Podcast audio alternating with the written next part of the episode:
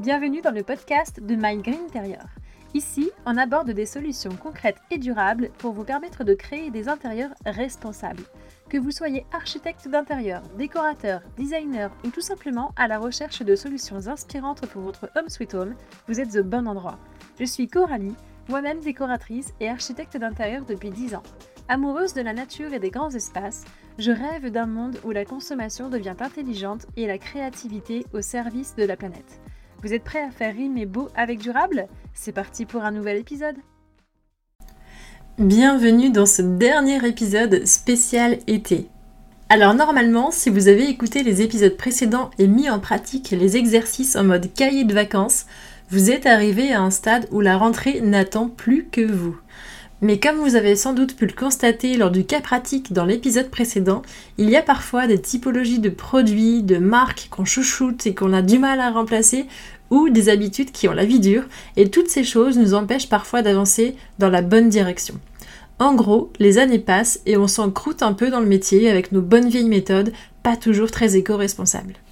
Alors pour ce dernier épisode de l'été, et ce n'est pas pour rien qu'il sort le jour de la rentrée, vous avez remarqué le calcul stratégique dans l'agenda Vous allez reprendre votre liste de l'épisode précédent et en face des cases où vous n'avez encore aucune alternative aujourd'hui pour limiter l'empreinte carbone de vos conceptions et chantiers, vous allez partir à la recherche de ces solutions. Elles existent forcément, le marché est en perpétuelle évolution et tous les jours des entreprises imaginent ces solutions pour un monde plus vertueux. Attention, je ne suis pas en train de dire que toutes les solutions sont parfaites. Encore une fois, si on cherche la perfection, la solution serait de vivre dans une cabane en bois dans la forêt. Mais il existe pléthore de solutions vertueuses qui pourront certainement trouver leur place pour remplacer des marques à la fabrication asiatique ou des matériaux qui demandent beaucoup d'énergie à l'extraction ou à la transformation ou encore des artisans pas locaux du tout. L'objectif est de mieux faire et ça passe par tous ces critères.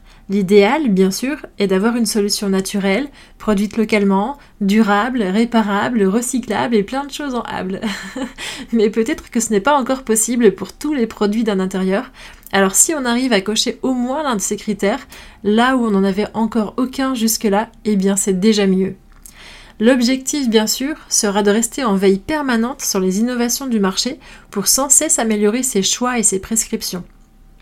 Donc je vous propose de commencer par dénicher vos futurs fournisseurs, matériaux, fabricants et artisans et de les contacter pour en savoir plus sur leurs produits et process, quitte à caler des rendez-vous de présentation pour bien connaître leurs solutions et pouvoir les proposer plus facilement à vos clients. Allez, objectif de 5 nouvelles solutions à entrer dans votre catalogue de prescription. Que ce soit un brocanteur, un fabricant de matelas de réemploi, de plans de travail en déchets marins, un revêtement mural en fibres naturelles ou encore un ferronnier sur votre zone d'activité principale, peu importe, fixez-vous cet objectif de 5 rendez-vous minimum pour la rentrée et jetez-moi ces anciennes habitudes à la vie dure. Euh, pardon, recyclez-les.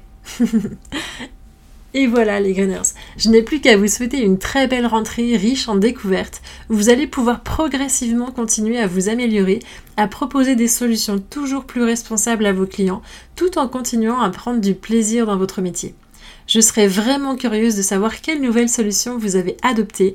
Alors vraiment j'insiste, partagez vos trouvailles en commentant le podcast sur vos plateformes d'écoute ou sur les posts Instagram ou encore LinkedIn. Et n'oubliez pas de partager cet épisode autour de vous pour qu'un maximum de professionnels nous rejoignent et que la démarche prenne sens. On se retrouve dans deux semaines avec un nouvel épisode au format plus long où les invités sont de retour. À très bientôt!